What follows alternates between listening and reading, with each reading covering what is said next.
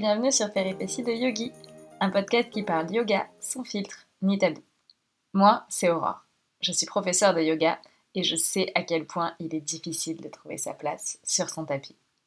C'est pourquoi, deux fois par mois, seule ou accompagnée, je répondrai à tes questions de la manière la plus simple et la plus décomplexée possible. Je te partagerai anecdotes et conseils pour que tu puisses enfin vivre ta meilleure vie de yogi, ou pas.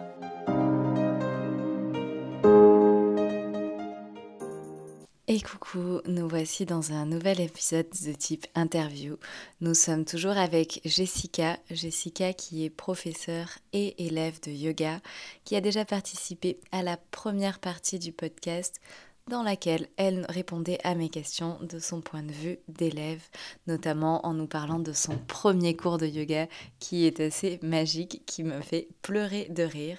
Mais ça, je te laisse l'écouter si c'est pas déjà fait. Dans l'épisode d'aujourd'hui, elle va nous parler de son expérience en tant que professeure et notamment du yin yoga, comment elle est arrivée à enseigner et à pratiquer le yin yoga, comment le yin yoga est perçu par les élèves qui suivent ses cours et tout ça bien sûr sans filtre et sans tabou. Cette fois encore, la qualité du son n'est pas aussi bonne que ce que je l'aurais espéré, tout simplement puisque en enregistrant ce podcast, j'apprends aussi. J'espère que ça n'altérera pas la qualité de la conversation et que tu pourras quand même en profiter. Allez, bonne écoute et ce qui nous permet en plus de transiter euh, sur les questions suivantes qui là pour le coup te concernent en tant que prof parce qu'on euh, n'a pas toujours le même point de vue en tant qu'élève, en tant que prof. ça, c'est sûr. voilà, du coup, je ne vais pas te demander de te représenter puisque je pense que tu es toujours la même personne qu'il y a à peu près une demi-heure. A priori. Normalement, oui. pas de grand changement, on est d'accord. Euh, du coup, je vais te demander si tu es d'accord d'expliquer aux gens qui nous écoutent parce qu'il y a aussi beaucoup de gens pour qui le yoga, c'est le yoga. Quelle est la différence entre le yin, par exemple, on a, on a un petit peu parlé avant, mais quelle est la différence entre le yin, le vinyasa? Et surtout, est-ce que tu peux nous présenter rapidement les principes du yin Comment toi, tu le définis en tout Alors, on, définit le yin avec une sorte de trois marqueurs, trois tattva du yin yoga, trois, trois règles. Euh, la première, c'est d'aller trouver ce qu'on appelle l'effort juste. Donc, euh, de finalement venir dans une posture et d'aller à 70-80% au grand maximum de ses capacités. Typiquement, on va faire une passe assise.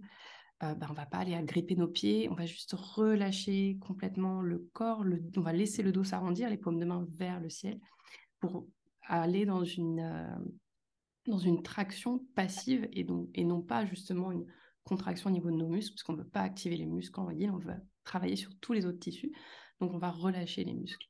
Et c'est notamment pour ça d'ailleurs que les postures de yin aussi ont un nom différent en yin plutôt qu'en pratique de vinyasa. Donc la fameuse pince assise, ce sera la posture de la chenille. Il y a deux noms différents pour, pour montrer que la pratique, l'intention la posture est différente. Donc ce premier principe, c'est effectivement de trouver cet effort juste. Ensuite, le deuxième, c'est de trouver l'immobilité. Et ça peut paraître tout bête, mais en fait, c'est hyper compliqué de se dire je vais rester immobile dans la pause pendant 3, 4, 5, 6, parfois même plus de temps, en fait, euh, c'est euh, c'est voilà, c'est pas évident. Alors bien sûr, on peut s'ajuster un tout petit peu au début pour, euh, pour entrer dans la pause. On peut sortir si on sent qu'il y a une douleur qui est trop importante, mais l'idée c'est de venir accueillir les sensations, les sensations de tension, peut-être des sensations de compression parfois, et de rester dans la posture pour que on donne le temps au corps de venir se détendre, que les muscles se détendent complètement et qu'on accède ainsi au tissu profond. Et le troisième principe, euh, bah, une fois qu'on a trouvé euh, cet effort juste, cette immobilité, c'est d'attendre. Donc, euh, globalement, il faut à peu près trois minutes pour que les muscles se relâchent. Et donc, on dit que les postures de yin doivent être tenues entre trois et après, ça va dépendre entre guillemets de votre pratique. Ça peut être cinq, ça peut, être, ça peut même être dix minutes. mais il faut, voilà, il faut laisser infuser la posture, il faut mariner dans la posture un certain temps. C'est les trois grands principes. On en trouve souvent un quatrième que moi j'aime bien rajouter dans mes cours, euh, qui est le fait de faire attention à la sortie de, la posture. C'est-à-dire qu'on ne va pas se relever euh, forcément, on est resté immobile pendant peut-être cinq minutes, on va pas se relever d'un coup, on va prendre le temps, en fait, euh, de venir dérouler tranquillement de la posture, prendre le temps de mettre en place ces transitions avec le moins de mouvement possible pour rester dans cette énergie toute douce qui est le, qui est le yin. Donc ça serait, ouais, ça serait à peu près ça, les trois grands principes du yin. Donc quatre, du coup. ça compte quand même. On compte le quatrième. On compte le quatrième. Euh, et du coup, bah, à qui ça s'adresse selon toi? Parce que euh, justement, ce pas des principes, euh, je trouve que peut-être encore plus que dans d'autres styles de yoga, c'est des principes qui sont pas évidents avec les quotidiens hyperactifs qu'on a pour la plupart d'entre nous. Qui sont complètement en contradiction, oui, avec nos quotidiens. et ben, c'est la beauté du yin, c'est que ça s'adresse à tout le monde. Et ça, je trouve ça hyper chouette. C'est une pratique qui est vraiment hyper inclusive. Euh, on peut penser comme ça que c'est doux, c'est lent, c'est calme, que ça s'adresse qu'aux personnes qui n'ont pas beaucoup de mobilité ou qui sont peut-être plus âgées. Alors effectivement, ça s'adresse à ce public-là, mais ça va aussi s'adresser justement à des gens qui ont un style de vie euh, un peu euh, dynamique et qui ont besoin de finalement trouver cet équilibre en se posant dans une pratique beaucoup plus immobile pour juste débrancher peut-être dans un premier temps le cerveau, ça peut déjà être pas mal. Euh, donc non, ça s'adresse vraiment à tout le monde, peu importe qu'on soit souple ou pas, parce que dans la pratique de yin, on va, on va essayer d'utiliser peut-être des accessoires pour que, ou des variations de posture pour que ça s'adapte à tout le monde. En fait, ça change un peu des yogas classiques dans le sens où euh, on va utiliser surtout beaucoup en yin une approche dite fonctionnelle. Donc on va regarder, ok, je fais cette pose, je fais cette pose de la chenille qui est une flexion avant. Pourquoi je la fais? Euh, C'est pour étirer les muscles des ischio-jambiers, c'est pour étirer les muscles érecteurs du rachis. Ok, bon, celle-là, elle ne me convient pas. Comment je peux faire la même chose avec une pose différente? Je prendrais par exemple la pose debout du pendule. Enfin, voilà, c'est on vient regarder l'aspect euh, purement zone ciblée versus euh, un une esthétique à atteindre ou ce genre de choses. Donc, elle est accessible vraiment à tous parce que les variations permettent euh, à toutes les voilà toutes les amplitudes de mouvement, à toutes les variations squelettiques, de trouver, euh, de trouver la bonne posture. Mais est-ce que tu crois que suivant les moments de nos vies, c'est toujours aussi, euh, c'est toujours adapté? Par exemple, je te donne un exemple de ce que moi, on m'a appris en formation aussi. Après, vrai ou faux, euh, tout dépend et c'est jamais, comme tu disais, c'est jamais tout, parfaitement blanc ou noir. Mais par exemple, quelqu'un qui vient de subir une, quelque chose de traumatisant dans ta vie, on va prendre un exemple assez classique, j'en sais rien, une rupture par exemple. Est-ce que tu penses que mentalement, c'est quelqu'un qui va pouvoir se retrouver dans le yin ou ce silence, parce que parfois quand on traverse des choses aussi, le silence, ça peut être très, très... Alors, des fois, ça nous fait bien, et parfois, c'est pas le moment aussi, ça peut être très inconfortable. Voilà, est-ce que toi, c'est quelque chose que tu vas conseiller ou tu vas peut-être conseiller d'abord une approche plus yang et ensuite une approche plus yin? Ou l'inverse peut-être? Alors, les effets de la pratique seront toujours différents en fonction bah, de la personne et de comment la personne arrive dans le cours. En fait, on ne peut pas prévoir. On sait qu'il va y avoir un effet. On ne peut pas vraiment prévoir quel effet cela va être. Après, je trouve ça intéressant de pratiquer, peu importe sa condition, on va dire, bon, là, pour le coup psychologique, hein, parce que le yin, justement, de par cet étirement au niveau des, des fascias, va parfois débloquer, voilà, certaines choses, certaines émotions. Euh, moi, ça m'est déjà arrivé dans les cours de voir des gens euh, pendant une posture pleurer et puis on leur demande pourquoi, ils ne savent pas expliquer pourquoi. Il y a juste les larmes qui coulent en fait, parce qu'il y a quelque chose qui se débloque. Euh, et sans rentrer dans les détails techniques, mais ça, c'est peut être c'est dû à ce qu'on appelle la forme gel de l'eau qui stockerait quelques mémoires. Et du coup, bah, le fait de venir travailler sur ces méridiens, de venir stimuler certains, tissus, bah, ça pourrait libérer ce type de mémoire émotionnelle. Euh, ça peut être dans l'autre sens aussi, ça peut être un excès de fou rire, ça m'est déjà arrivé aussi euh, dans, des cours. Et en fait, on ne sait pas émotionnellement euh, quel va être l'impact de la posture. Alors effectivement, en fonction de certaines postures, il va y avoir des choses qu'on trouvera peut-être plus calmantes. C'est vrai que la posture du demi-papillon, on est recroquevillé sur nous-mêmes, elle est assez enveloppante et peut avoir cet effet un peu plus calmant, alors qu'une posture où on est en ouverture de cœur sur un bolster va nous rendre plus vulnérables et peut-être va générer quelques frustrations chez une personne qui n'a pas confiance en elle. C'est possible. Mais ça, c'est des généralités, en fait, et on ne sait jamais dans quel état nos élèves, parce que vont ressentir nos élèves. On peut essayer de vouloir induire quelque chose Et notamment, tu parlais de silence, mais dans une pratique de yin, qui, alors il y a deux méthodes, entre guillemets.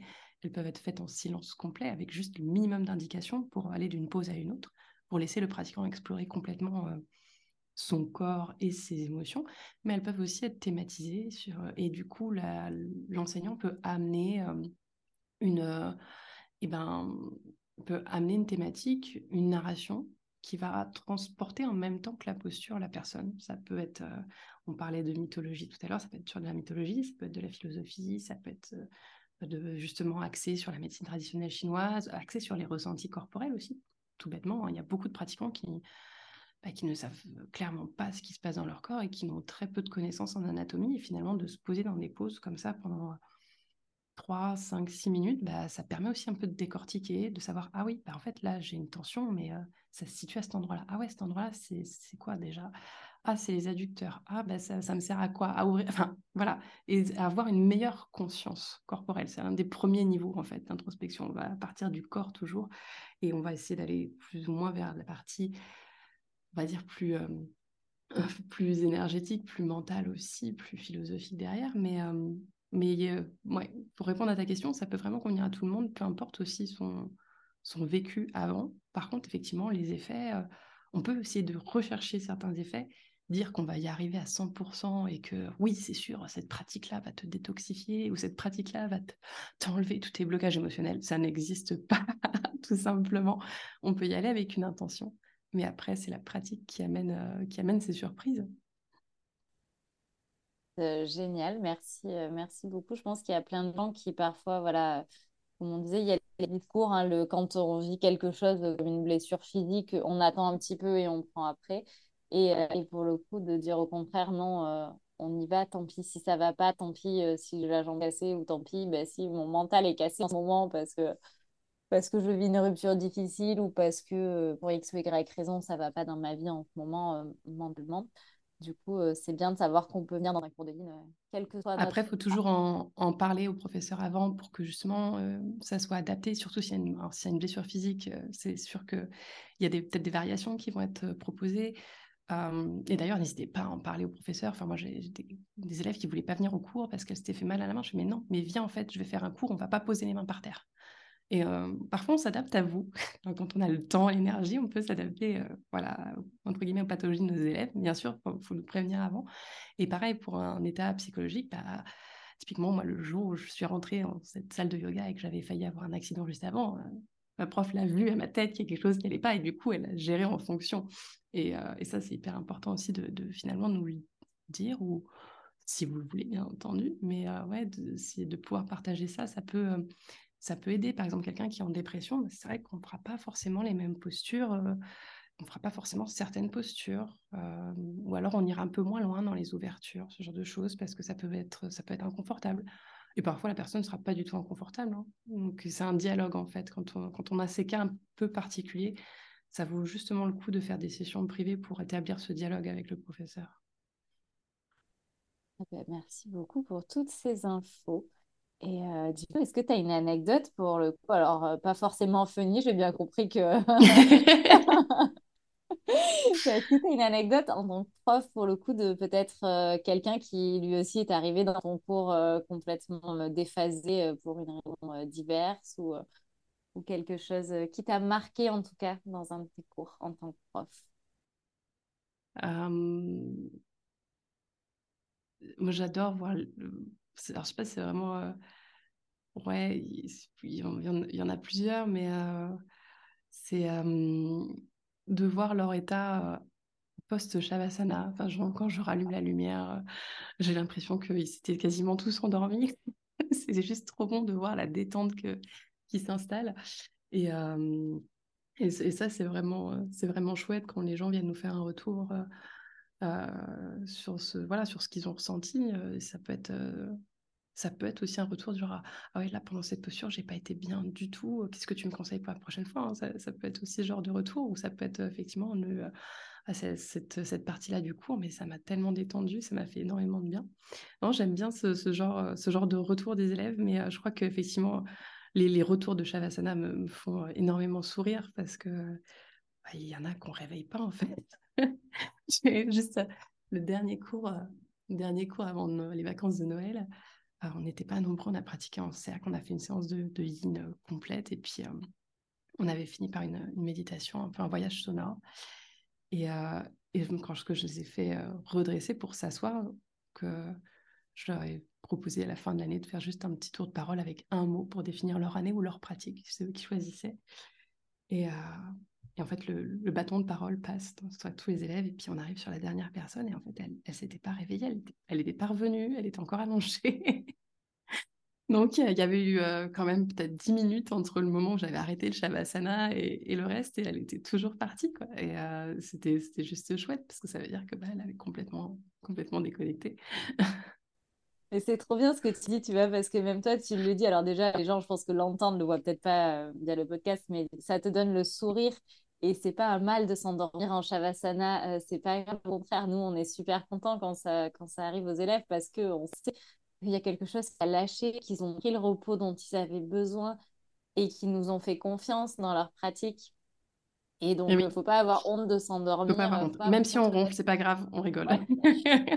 Euh, voilà, c'est pas avoir honte d'être le dernier qui se réveille parce que parfois on se réveille, on est un petit peu déboussolé. Euh, oh la mince, tout le monde attend. Mais non, mais c'est pas grave en fait. Quand on a besoin de vous réveiller, on vous réveille. Et puis, euh, il faut prendre le temps de se réveiller. C'est vraiment un nouveau réveil dans la journée. Il faut se rappeler en fait que peu importe ce qui se passe dans une cours de yoga, ça doit être un espace sécure et, et, vous avez juste le droit d'être vous-même en fait dans un espace de yoga. Enfin, je vois au fur et à mesure de l'année, là, les élèves, ça, devient une espèce de petite famille. C'est juste, c'est juste trop chouette, en fait. La façon dont ils, ils sont, bah, qui s'encouragent les uns les autres ou qui se soutiennent les uns les autres. Enfin, pour Noël, ils m'ont demandé de faire un secret de Santa.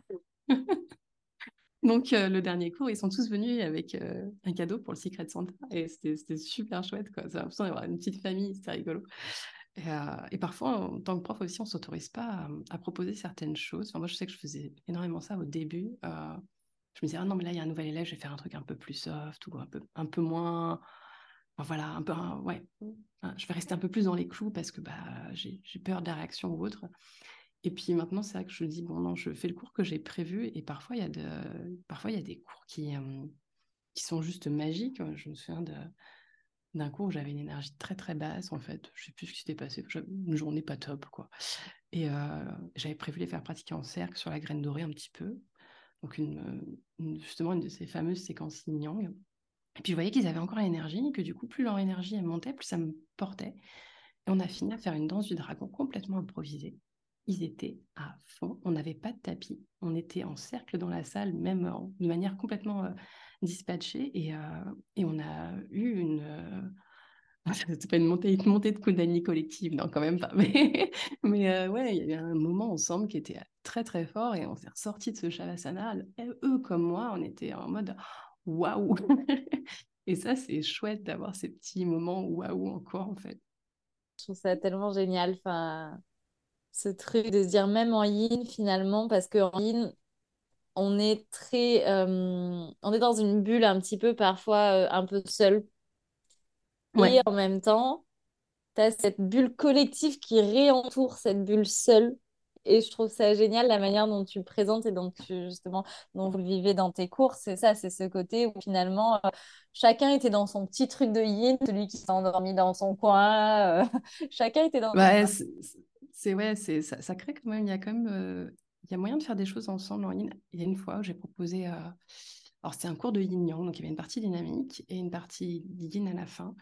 Et dans la partie dynamique, j'abordais la posture sur la tête. Donc, euh, il y avait ça se finissait un petit peu en mini atelier. Euh, gentille torture de ton body et puis tu, tu, tu, aides à le parer pour que voilà je, je apprends à se parer pour, pour, pas être la seule qui court derrière tout le monde et, et, du coup il travaillait en binôme et en fait je me suis posé la question j'aurais posé la question juste après cette partie yang, j'aurais dit, écoutez, dans la partie yin, j'ai prévu un truc en binôme, mais si ça vous va pas, on fait un truc classique, mais si, c'est OK pour vous, on fait le yin en binôme.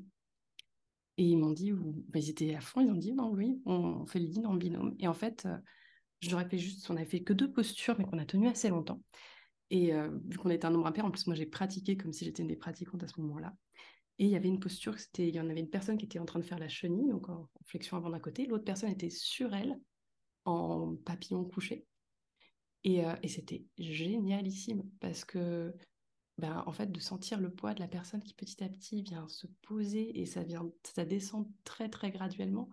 Donc dans la flexion avant, c'était hyper agréable et même dans l'autre posture, c'est pareil, hyper agréable. Et en fait, de se sentir supporté par l'autre, moi, j'aurais jamais osé imaginer proposer ça au début.